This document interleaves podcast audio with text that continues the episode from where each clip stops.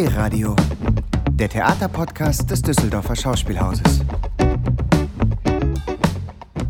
Herzlich willkommen zur ersten Folge unseres Programmpodcasts im neuen Jahr. Der Januar im D-Haus ist mit nahezu 100 Veranstaltungen kein langsamer, sondern ein ereignisreicher Einstieg in 2023. Mein Name ist Marion Troja. Ich arbeite in der Abteilung für Kommunikation am Düsseldorfer Schauspielhaus und ich frage an dieser Stelle einmal im Monat einen Gast hier im Tonstudio, was wird hier gespielt? Und heute richte ich diese Frage an Claudia Hübecker. Hallo. Hallo Claudia, ich freue mich, dass du da bist. Ja, ich mich auch. Claudia, wenige deiner KollegInnen kennen das Düsseldorfer Schauspielhaus so gut wie du, würde ich mal behaupten, oder? Seit 2006 gehörst du, ja, genau. gehörst genau. du zum Ensemble. Und so. ähm, wenn man einen Blick wirft auf die Produktionen, die du spielst, also Aktuell im Spielplan sind das zehn Produktionen, die gleichzeitig laufen. Also natürlich nicht an einem Abend, aber die immer noch aktuell ähm, gespielt werden. Ich nenne mal ein paar. Du bist in Kabarett zu sehen, in Die Physiker, in Orlando, in Alice, in Linda, in Hamlet, in Nathan to Go. Und äh, im Januar gibt es eine ähm, Premiere, eine Uraufführung, über die werden wir gleich noch ähm, genauer sprechen. Die fünf Leben der Irmgard Coin in der bist du auch zu sehen. Was ist es am Düsseldorfer Schauspielhaus, dass du dem so treu bist? Was gefällt dir hier? Ja, ähm, das, ich hätte das auch nie gedacht, dass ich äh, so lange äh, hier bleiben werde. Und jetzt ähm, ist das natürlich schon zur Heimat geworden. Und ich bin sehr anhänglich und ich weiß das zu schätzen. Ähm, also die äh, ist, ich meine, im darstellerischen ähm, äh, gibt es natürlich immer große Wechsel, leider, oder ist halt so in dem Beruf. Und äh, da sind auch äh, viele Freunde gegangen und äh, die ich auch vermisse. Und das ist natürlich immer sehr traurig. Aber der Stab, also das, ähm, wie soll ich sagen, die, die, die Menschen, die das Theater tragen hinter der Bühne, die bleiben ja dieselben. Und das ist schon ganz schön, wenn das im Laufe der Zeit, äh, ja, das ist so ein eine Rückendeckung sozusagen. Ja? Also ob das jetzt äh, hier Sebastian vom Ton ist, der da äh, sitzt und äh, diese Sendung hier äh, aufzeichnet und mit dem ich schon viele Produktionen gemacht habe und äh, auch welche, die besonders wichtig für mich waren. Also ich hatte mal so einen äh, Soloabend mit äh, KL Peters, dem Pianisten, und da war ich aber alleine Alles auf der Bühne. Alles ein. renkt sich wieder ein, genau. Und ja. das war mir immer sehr wichtig, dass Sebastian hier zum Beispiel eben jetzt ähm, den Ton fährt weil das für mich so eine, dann so eine Mini-Familie ist, die eben diese Vorstellung nicht nur begleitet, sondern auch hält. Und das ist halt schon ganz schön. Also es sind halt viele Menschen, die ich kenne, auch wenn äh, ja, ich meine, natürlich bist du jetzt nicht mit jedem dazu, arbeitet ja auch jeder zu viel. Mhm. Ja. Ja, und es ist, jetzt hast du dieses Haus ja wirklich auch schon in ganz unterschiedlichen Zuständen erlebt, auch ja. rein baulich in ganz unterschiedlichen oh ja, Zuständen. Ja, und ähm, ich habe es viel Weile. größer erlebt, zum Beispiel der Zuschauerraum, der noch viel größer war. Der viel, genau, ja. noch über 1000. Äh, das habe ich, das habe ich nicht, aber, aber äh, wie, wie war denn das nochmal? Ich will jetzt nichts Falsches sagen. Aber es waren auf jeden Fall mehr. Es wurde sich jedenfalls. Äh, jetzt sind wir bei 739. Wir, ja, ja, das reicht das ist, auch. Ne? glaube ich, zweimal ja. verkleinert. Ja, ich meine auch. Ja. Mhm. Also das ganz, ganz Große, das kenne ich nicht. So lange bin ich doch noch nicht da. naja, aber auf jeden mhm. Fall hast du die Zeit mitbekommen, in der nicht hier im äh, Schauspielhaus gespielt werden konnte. Und mhm. dann, äh, sogar zweimal. Mhm. Zweimal sogar, mhm. genau. Und ähm, Würdest du sagen, du hast auch eine Beziehung, du stehst auf der Bühne, auf der großen Bühne, auf der kleinen Bühne, ähm, du bewegst dich hier in dem Haus. Wie ist deine Beziehung zu diesem Haus? Oh ja, oh ja, auf jeden Fall. Also das ist, ähm, äh, das ist auch, äh, also das spielt mehr eine Rolle, als man vielleicht denken würde. Äh, ich bin das gewöhnt. Das Haus gibt mir auch da, das klingt immer jetzt komisch, so als müsste man ständig beschützt werden, wenn man auf der Bühne steht, aber, aber es gibt mir Haltepunkte. Ich weiß, wenn ich in den Zuschauerraum gucke, äh, wo so Gedankenwelten sind. Also der Raum ist quasi mein Raum dann. Ne? also es gibt mir, es ist zum Beispiel leichter auf der Bühne zu stehen, als jetzt auf der Probebühne zu stehen. Weil der, der Raum gibt dir irgendwie den, den Fokus vielleicht auch. Also es ist eine größere Konzentration. Und ja, und ich, ich äh, mag es einfach wahnsinnig gerne, dieses Schauspielhaus. Es ist einfach ein sehr, sehr schönes Theater. Hast du einen Lieblingsort hier? Also Im außer Haus selber? mitten auf der großen Bühne. Ja, natürlich, selbstverständlich. Mit der Rampe vorne. Nein, ähm, äh, naja, also die Garderobe ist schon sehr wichtig tatsächlich. Also da bin ich auch ein ziemlich schreckliches äh, Gewohnheitstier. Also wenn ich mal aus irgendwelchen Umständen in eine andere Garderobe verpflanzt werde, ist es für mich immer ganz schrecklich, äh, weil ich brauche auch da so eine, das ich ja, das ist, das hat wirklich was. Ist nicht nur Gewohnheit, sondern es ist so. Ich weiß dann, wo ich bin. Und ich kann mich konzentrieren. Ich muss mich jetzt nicht um andere Dinge kümmern. Ja, also es ist so, ich habe da, es ist auch sehr ordentlich in meiner Garderobe im Gegensatz zu, zu meinem sonstigen Leben, weil es muss irgendwie eine, eine Konzentration schaffen. Was steht denn da auf dem? Ja, ich packe immer meine Sachen aus. Also wir haben ja alle so Schränke mhm. und äh, dann, dann stehen halt so die Utensilien, die ich also für diese Vorstellung brauche. Also jetzt so von meiner Seite, also jetzt nicht Requisiten oder so, das kriegt man ja immer alles ähm, gebracht. Aber so, also an, ja, eben Parfum oder äh, Kosmetik, also zum Abschminken oder so, oder meine spezielle Seife, die ich lieber benutze als diese aus dem Handschwell. Also das richte ich immer alles ein und dann äh, auch einen Tee und so. Und was steht da noch? Ja, ja, das ist es eigentlich. Also so, so diese, die Dinge, die ich so vor nach einer Vorstellung brauche. Und ähm, und das räume ich dann auch alles wieder weg. Deswegen bin ich immer die Letzte, die so geht aus dem Garderobengang. Denke ich immer so, wo sind die denn alle schon? Es muss dann immer alles wieder verstaut werden. Und das ist irgendwie das ist so ein Ritual. Jetzt im Augenblick probierst du gerade an ähm, dem Stück Die fünf Leben der Irmgard Keun. Das mhm. ist eine Uraufführung, zum ersten Mal zu sehen am 14. Januar auf der großen Bühne. Es ist ein Stück geschrieben von Lutz Hübner und Sarah Nemitz. Inszeniert wird es von Mina Salepur und es geht um Irmgard Coin.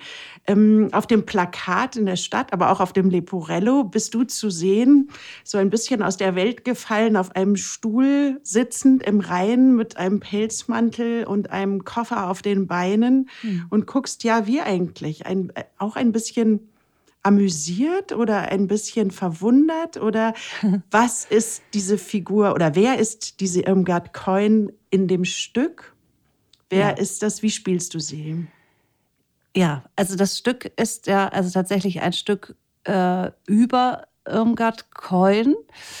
Äh, wobei das natürlich jetzt nicht den Anspruch hat oder, oder das Ziel hat, äh, wir geben jetzt hier eine lückenlose Biografie. Das kann man ja gar nicht leisten.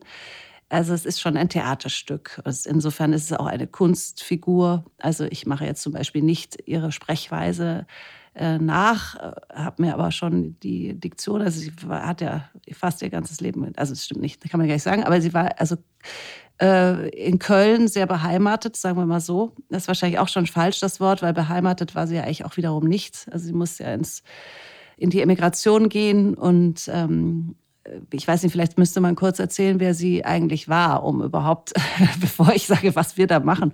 Ja, eine der Nein. bekanntesten Schriftstellerinnen, äh, die es ja. in Deutschland gab, ja. in der Weimarer Republik. Ja, ja. Und eine, die dann irgendwie erstaunlicherweise, kann man gar nicht verstehen, wenn man ihre Bücher liest, äh, in Vergessenheit äh, geriet.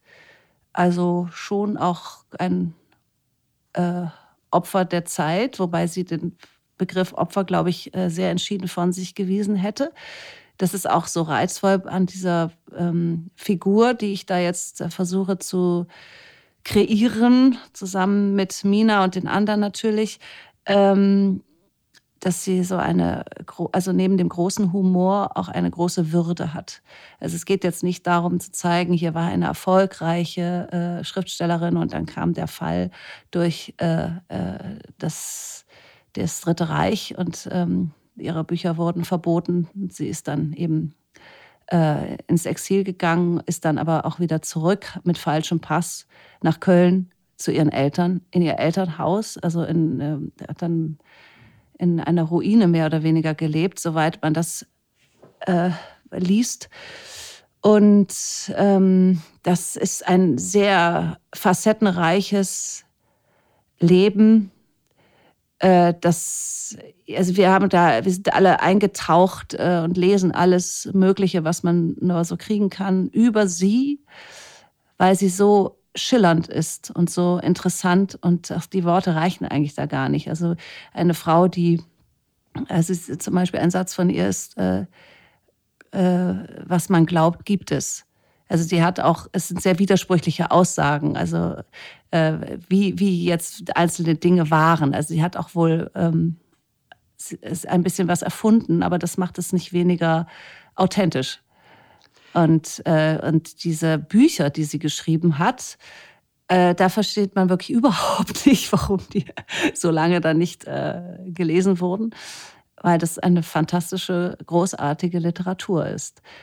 Und beides zusammen, also wir machen ja dieses Kombipaket, ne, ähm, dass wir diesen, diesen neuen Text über sie, der aber auch so den Sprachduktus von ihr äh, versucht einzufangen, äh, also den Humor. Es ist jetzt keine traurige Veranstaltung, auch wenn es um Exil und äh, ähm, ja, unschöne Dinge geht, sondern es ist, es ist schon sehr, es hat sehr viel Humor, den sie auch hatte. Also es gibt ja auch so, so eben auch Podcasts oder äh, Radioaufzeichnungen. Und sie hat ja sehr viele Interviews gegeben, als sie dann wiederentdeckt wurde. Vielleicht kann man an der Stelle auch ganz kurz sagen, ähm, Lutz Hübner und Sarah Nemitz haben sich ja eine bestimmte Ausgangssituation überlegt für die Art und Weise, wie sie die Geschichte erzählen wollen. Ja, ja, da, also in dem Stück ist es so, dass es ähm, in einem Fernsehstudio spielt. Wir haben hier, äh, also es ist etwas sehr Besonderes. Ich glaube, ähm, sehr reizvoll könnte das sein für das Publikum. Wir spielen nämlich, also wir spielen auf der Bühne, aber das Publikum sitzt auch auf der Bühne, auf der Drehbühne. Und rundherum ist ein Rundhorizont, der wunderbar bemalt ist. Wieder mal ein, eine, eine tiefe Verbeugung vom Malersaal. Also das ist wirklich fantastisch. Die haben da verschiedene Himmelsstimmungen also es gibt ein warmes, sonniges Licht, es gibt ein äh, helles, blaues, aber nicht nur eben nicht nur die Farben, sondern eben es ist wirklich Himmel. Es gibt einen dunklen äh, und äh, bewölkten Himmel, aber das ist äh, unheimlich schön, wenn man da in diesem Raum sitzt äh, und alles ist weiß, also der Boden ist weiß, die Stühle, auf denen die ZuschauerInnen sitzen, sind weiß. Drehstühle. Du kannst dich also nach allen Seiten drehen, wenn du möchtest. Und äh, wir spielen dazwischen aber nicht nur dazwischen, auch an anderen Orten. Ich will sie eigentlich gar nicht so verraten, weil es so toll ist, dass man so ganz ungewöhnlich, so also was heißt ungewöhnlich, aber für mich neu. Ich habe es noch nie gemacht. Für Wirklich die ZuschauerInnen so auch neu auf der großen Bühne ja, zu sitzen, ja, oder? Ne? Also auf der Drehbühne, ich weiß nicht, also die sich dann auch drehen kann oder sich auch sonst bewegen. aber es ist nicht gruselig, es ist keine ähm, Geisterbahn, wo man Angst haben muss. Aber dieses 360 Grad ähm, ja. Ding ist ja schon auch eine Spezialität von Mina Salipur. Ne? Sie hat hier in Düsseldorf ja Paradies am jungen Schauspiel vor einigen Jahren inszeniert, ja. auch zusammen mit dem AutorInnen-Duo ja. Lutz Hübner und Sarah Nimitz und ja auch Christmas Carol, äh, das mhm. Weihnachtsstück mhm. ähm, im Zentral. Und auch da waren es beide Male diese 360 Grad. Ja. Ähm, ja, das hat was. Also ich bin mal gespannt, wie das dann ist, wenn das Publikum da ist. Mhm. Äh, weil im Moment äh, sitzen die ganzen Menschen, die an dieser Produktion mitarbeiten, ja auch dort und werden also dann angeguckt äh, von uns und sie gucken uns an. Also es ist sehr nah. Ähm, aber es ist kein Mitmachtheater in dem Sinne. Also keine Angst, es wird jetzt nicht aufgefordert, aufzustehen, ein Gedicht aufzusagen oder so. Äh, aber, aber die Menschen sind Bestandteil äh, des Raumes. Und das finde ich eigentlich ganz toll. Das ist ja auch so, also eigentlich in der normalen äh, Bühnensituation mit Zuschauerraum und Bühne ist es ja auch immer eins. Also die, zu der Frage von vorhin. Also die, die, das Publikum gehört ja immer dazu. Es ist halt nur, fühlt es vielleicht manchmal sich so deutlich, wenn es im Dunkeln sitzt und die Menschen da oben auf der Bühne sind so beleuchtet. Aber letztendlich äh, ist jeder eigentlich immer Teil mit seiner Energie, die er da reinbringt. Nur wenn du ganz nah bist, ist vielleicht äh, es schon auch noch mal deutlicher zu spüren, wenn jemand reagiert, oder? Ja, ja, total. Deswegen bin ich ja ein bisschen seid. nervös, wie das dann so ist. Ja. Vielleicht hören wir mal kurz rein. Du hast ein kleines, äh, eine kleine Kostprobe aus dem Text mitgebracht. Ja, das ist am Anfang. Also es, äh, sie kommt da eben, sie ist da in einem in einem äh, Studio, einem Filmstudio, äh, sagt man. Ob das wirklich so ist, kann ja jeder für sich entscheiden. wir sind ja eben nicht in einer Guckkassenbühne mit deutlichen äh, Zeichen äh, von Requisite und Bühnenbild, sondern wir sind eben in einem ganz besonderen Raum. Also es könnte auch in dem Kopf von Frau Keulen stattfinden, was man da sieht. Und die Figuren, die auftauchen, sind zum Teil eben die Menschen aus dem Fernsehstudio, aus dem Filmstudio und zum Teil kommen dann aber eben auch Gestalten aus ihrer Vergangenheit. Also äh, die auch so angesprochen werden. Also die Kenner von der Biografie werden es dann ähm, gleich wissen, aber die anderen werden es auch verstehen. Also es ist jetzt kein äh, Pro-Seminar über Irmgard Coin. Aber das Ansinnen in diesem Fernsehstudio hm. ist eine, eine Biografie über Irmgard Coin zu drehen, also ihre ja. Lebensgeschichte ja, ja. im Film zu aber, zeigen. Aber sehr knapp verpackt. Äh, in einem, also das Format sind 30 Minuten und da sind dann äh, Thomas Mann und noch ein paar andere Herren äh, äh, dabei. Und sie ist als einzige Frau, darf sie, darf sie auch, und die einzige, die auch noch lebt, äh, ist sie also auch vertreten. Also das Stück spielt äh, Ende der 70er Jahre, also als sie wiederentdeckt wurde. Aber da, zu Beginn des Stückes ist es, glaube ich, noch nicht ganz so weit. Also wird, wird sie eher so ein bisschen äh, behandelt als nicht mehr so ganz vorhanden. Und dann kommt sie da aber rein und ähm, mischt den Haufen auf. Oder was man sich sehr gut vorstellen kann. Also insofern ist die Idee schon wirklich sehr gut. Wie gesagt, also wenn jemand Feuer fängt für diese Autorin und sich dann vielleicht was anhört und wie sie redet, das ist ein großer Genuss, weil sie wahnsinnig schlagfertig war und, äh, und auch manchmal so die Interviewer äh, so an der Nase rumführt. Man merkt es dann so ein bisschen, aber es ist nie böse. Es ist immer sehr mit so einem Augenzwinkern. Das finde ich sehr schön. Ja, ich dachte, ich ähm, ähm, spreche mal etwas äh, vom Beginn dieses äh, Stückes, wenn sie dann da äh, begrüßt wurde von dem von der Filmcrew. Vielen Dank, dass ich hier sein darf. Ich hoffe, dass ich durch mein leibhaftiges Erscheinen nicht allzu viele Illusionen und Recherchen ruiniere. Sie haben sich sicher ein Bild von mir gemacht, und es gibt gute Gründe, dass dies in der Bibel von höchster Stelle untersagt wurde. Andererseits habe ich nicht vor, Sie lange aufzuhalten. Sie haben zu tun und ich weiß, dass Autoren beim Film immer ein wenig stören, selbst wenn sie das Drehbuch geschrieben haben. Aber vielleicht bin ich in diesem speziellen Fall eher eine Reliquie. Tragen Sie mich einmal in einem gläsernen Sarg um das Studiogelände und dann setzen Sie mich wieder in ein Taxi. Einverstanden? Einverstanden, würde ich sagen. Mhm. Ja, die fünf Leben der Irmgard Coin auf der großen Bühne und zwar für alle auf der großen Bühne. Mhm. Und ähm, an diesem Abend gibt es nochmal was Besonderes. Um 19 Uhr ist die Premiere, aber um 21.30 Uhr haben wir noch eine weitere Premiere im Foyer. Dort wird es ähm, das Kunstseiende Mädchen geben, eigentlich der berühmteste Roman von Irmgard Coin, mhm. wahrscheinlich auch der Titel, der den meisten äh, irgendwie im Kopf ist.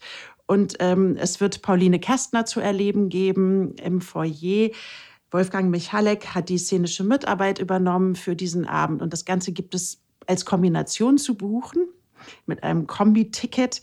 Aber es ist auch ein Abend, äh, den man jeweils getrennt voneinander erleben und sehen kann. Ja, das ist wirklich eine äh, ganz besondere ähm, Kombination, weil Pauline spielt ja in den fünf Leben der Irmgard Coin mit. Sie spielt nämlich äh, die jüngere Schauspielerin, die also die jüngere Irmgard Coin spielt.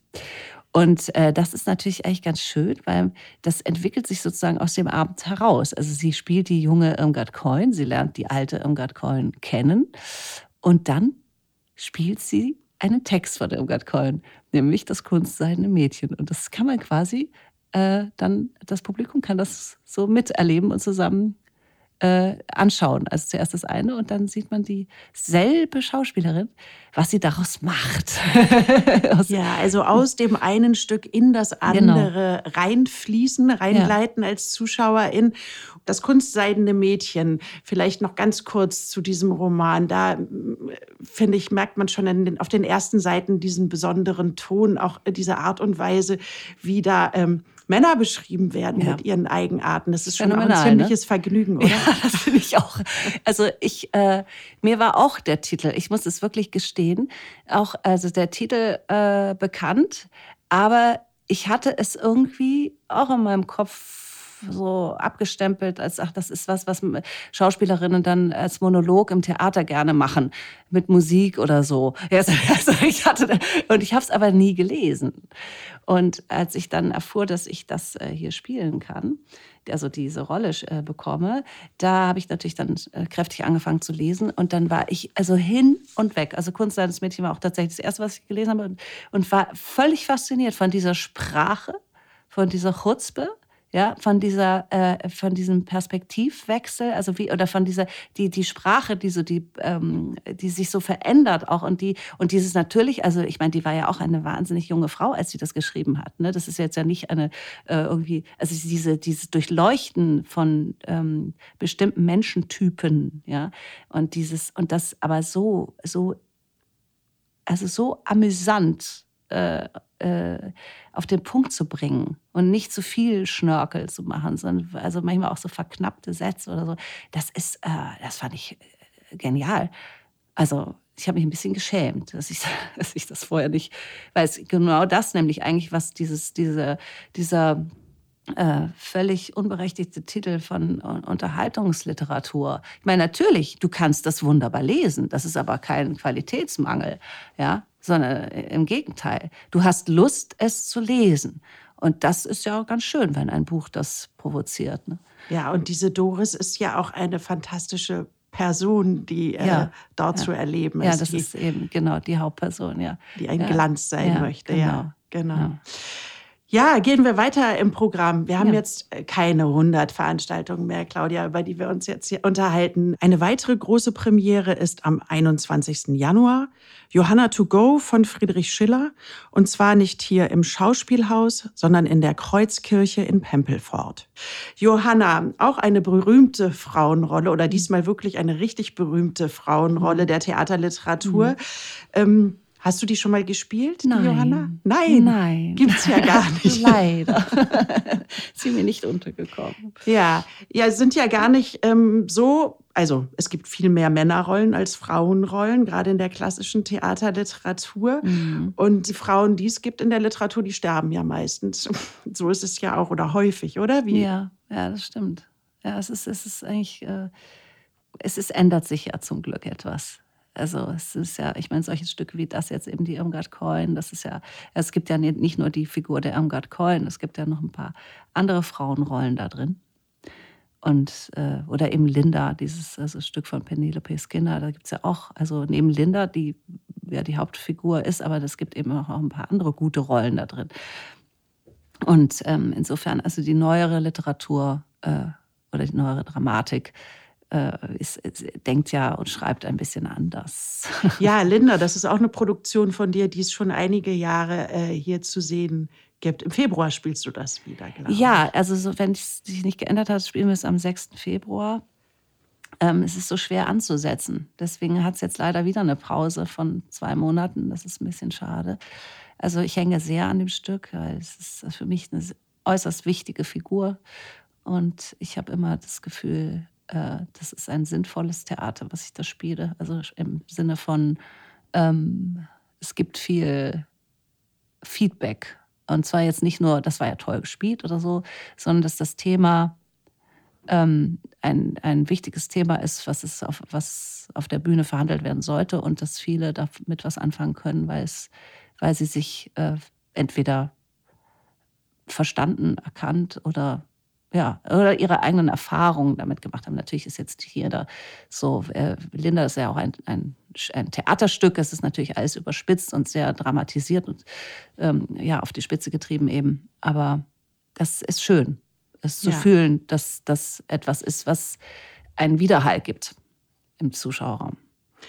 Diese ähm, Johanna-Inszenierung, die wir jetzt ab Januar ähm, durch die Stadt und durch die Orte schicken, durch die Spielorte schicken, die wird sich auch ähm, die Frauenrolle mal ein bisschen genauer angucken und wie es denn eigentlich sein kann oder wie denn eigentlich auf diese Heldin geguckt wird. Mhm. Mit diesen To-Go-Formaten hast ja auch äh, du schon Erfahrung. Ja. Robert Linniger macht die äh, seit einiger Zeit am Düsseldorfer Schauspielhaus. Mhm. Los ging es mit Faust to Go, dann kam Nathan to Go, was auch immer noch gespielt wird. Mhm. Und ähm, ja, es äh, sind Räume wie jetzt die Kreuzkirche in Pempelfort, aber es wurde auch schon in einem Krankenhaus, in einer ähm, Klinik gespielt mhm. oder in äh, verschiedenen Kulturzentren oder mhm. Orten. Es ist mhm. immer, wenn es einen Raum gibt für mehr als 100 Personen, kann man sich gerne bei uns melden, ähm, bei kbb.dhaus.de und uns einladen und dann gucken wir gemeinsam, ob das geht. Jetzt also mit Johanna.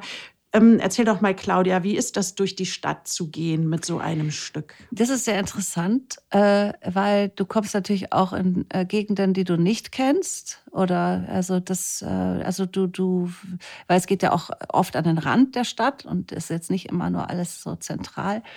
Äh, das, und es ist auch, also da weil wir vorhin über den Raum sprachen, weshalb ich es auch so schätze, äh, zu wissen, hier ist das Theater ist so, wie ich es kenne.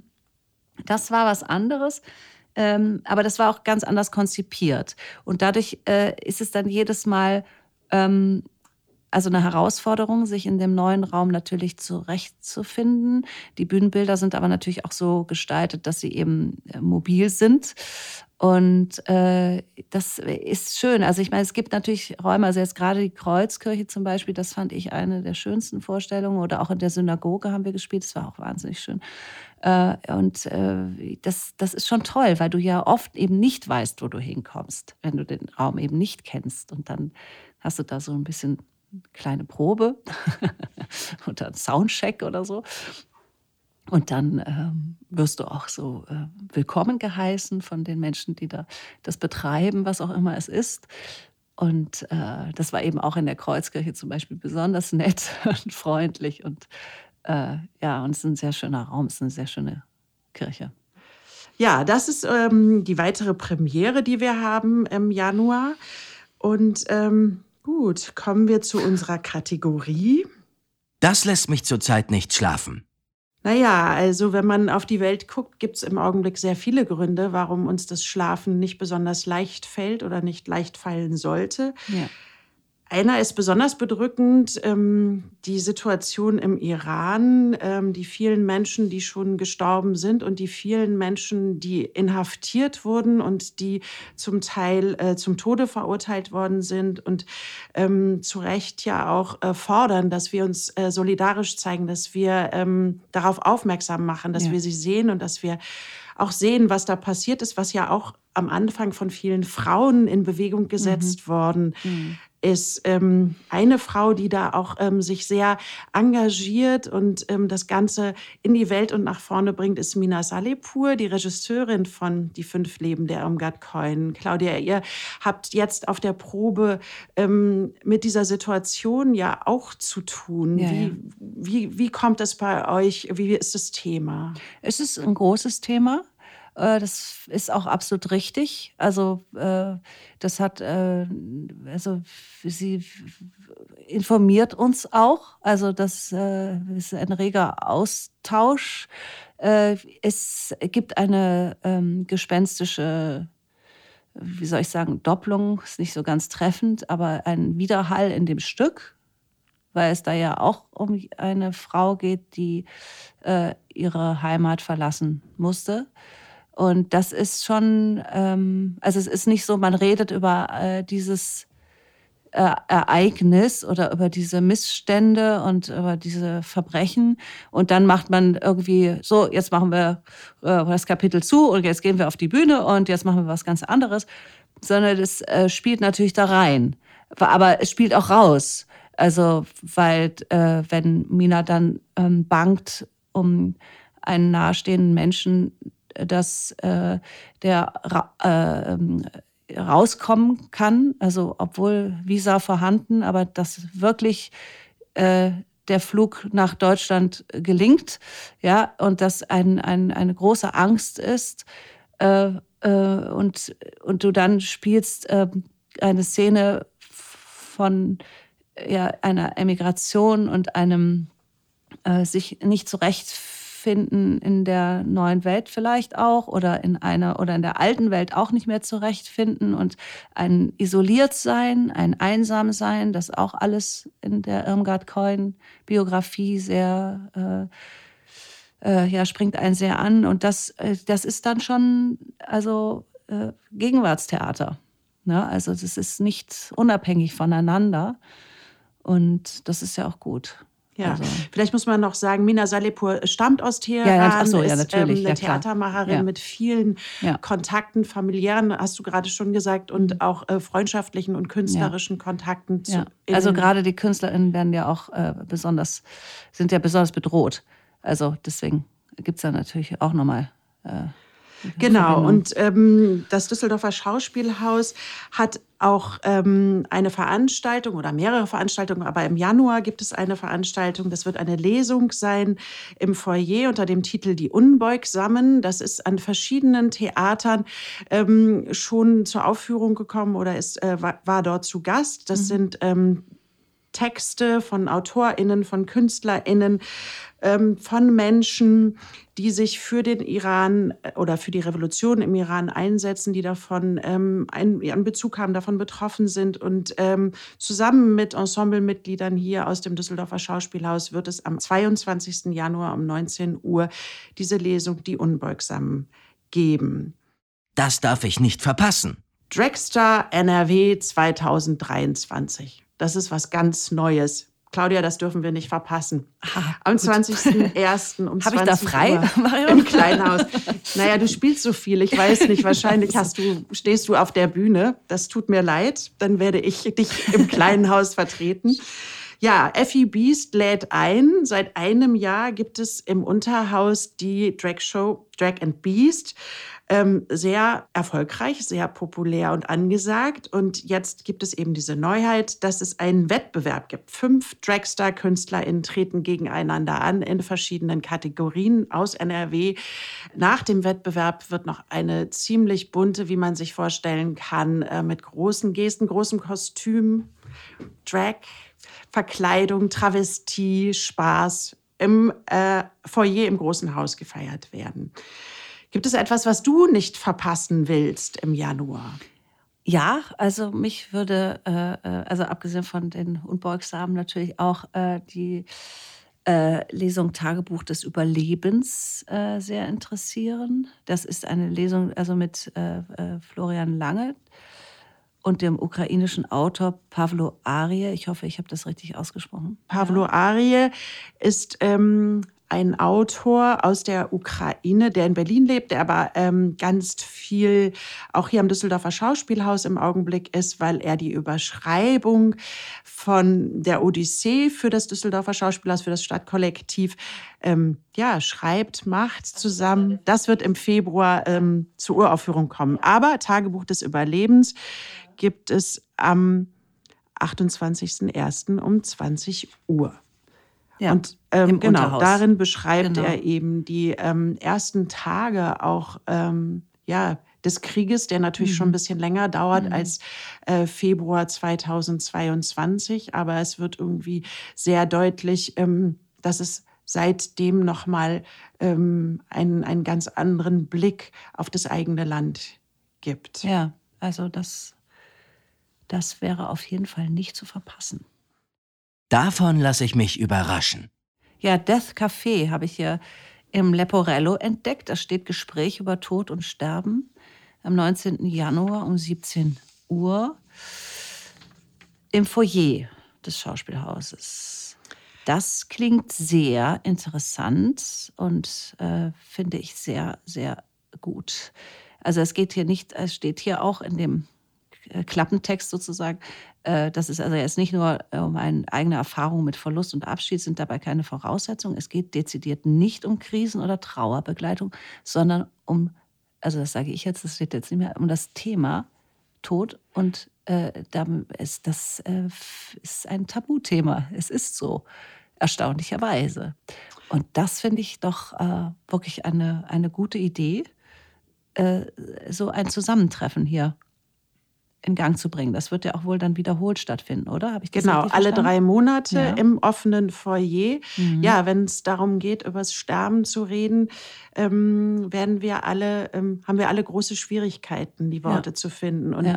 es gibt 1500 äh, Death Cafés weltweit. Das ist, ähm, geht, glaube ich, von London aus. Äh, diese Bewegung ging das los. Ja. Und ähm, jetzt wird es das erste eben auch in Düsseldorf geben. Von Mittwochs bis Samstags, jeweils von 14 bis 16 Uhr, haben wir das äh, Foyer im Schauspielhaus geöffnet für Begegnungen, für Gespräche, aber auch einfach, um dort zu sein und ähm, ja, mit Menschen zusammenzutreffen, wie jetzt hier zu diesem besonderen Anlass, ähm, um über Dinge ins Gespräch zu kommen. Ein, ein öffentlicher Ort, über dem man, an dem man eben auch über solche Dinge mal reden kann. Ja, das ist am 19. Januar um 17 Uhr das erste Death Café in Düsseldorf, im Düsseldorfer Schauspielhaus.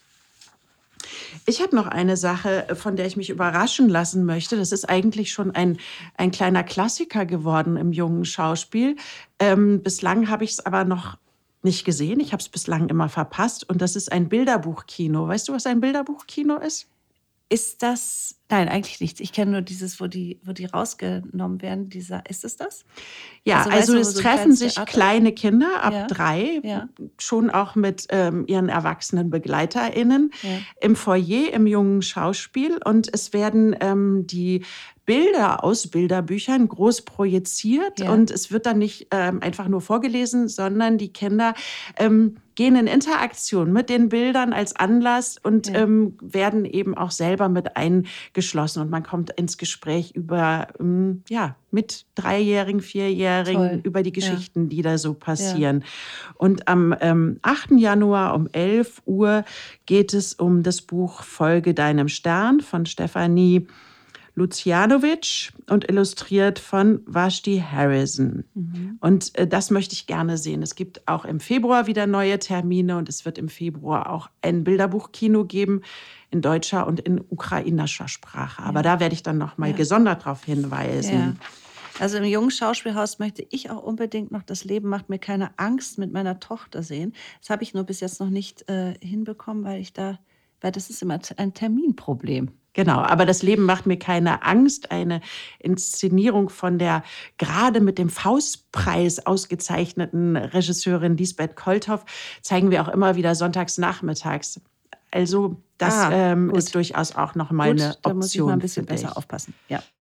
Das werde ich mir unbedingt noch ansehen. Ich werde mir unbedingt auch mal eine Theaterclub-Premiere angucken. Und da habe ich mir nämlich ausgesucht, am 22.01. um 18 Uhr, auch in der Münsterstraße im Jungen Schauspiel, die Premiere von Renn. Das ist der Theaterclub der 12- bis 16-Jährigen.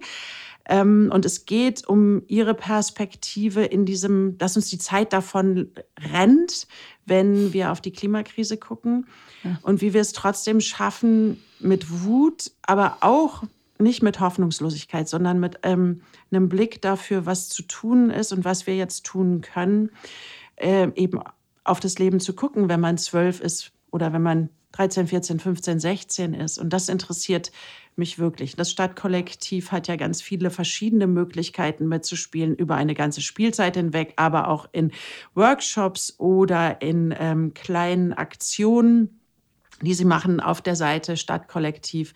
Ähm, Im Web, auf unserer Webseite kann man sich dafür auch immer kurzfristig anmelden. Ja, Claudia, das war jetzt schon unser kleiner Ritt durch den Januar. Ich wollte noch sagen, dass ich Trauer ist das Ding mit ah, Federn noch so gerne. Eine Inszenierung möchte. im kleinen Haus. Ja, genau. Die hast du verpasst bisher. Die habe ich bis jetzt verpasst, weil eben aus. Äh, ja, ich habe da immer so viel parallel. Sind es Proben oder sind es Vorstellungen im großen Haus?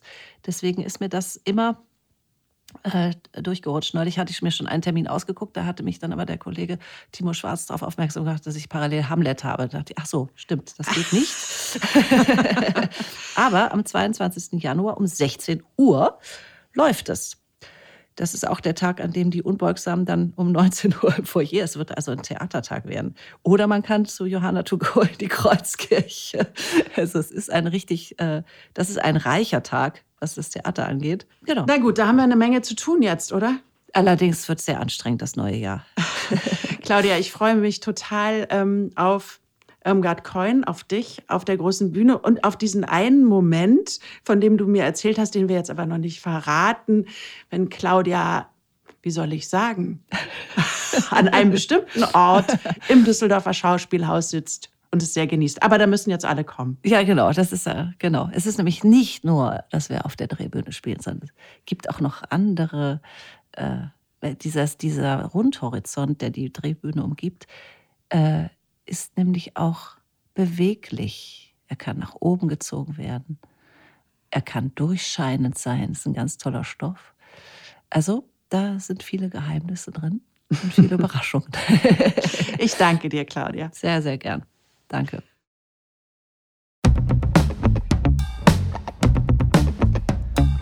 D-Radio, der Theaterpodcast des Düsseldorfer Schauspielhauses. Im Netz unter www.dhaus.de und auf allen gängigen Streaming-Portalen.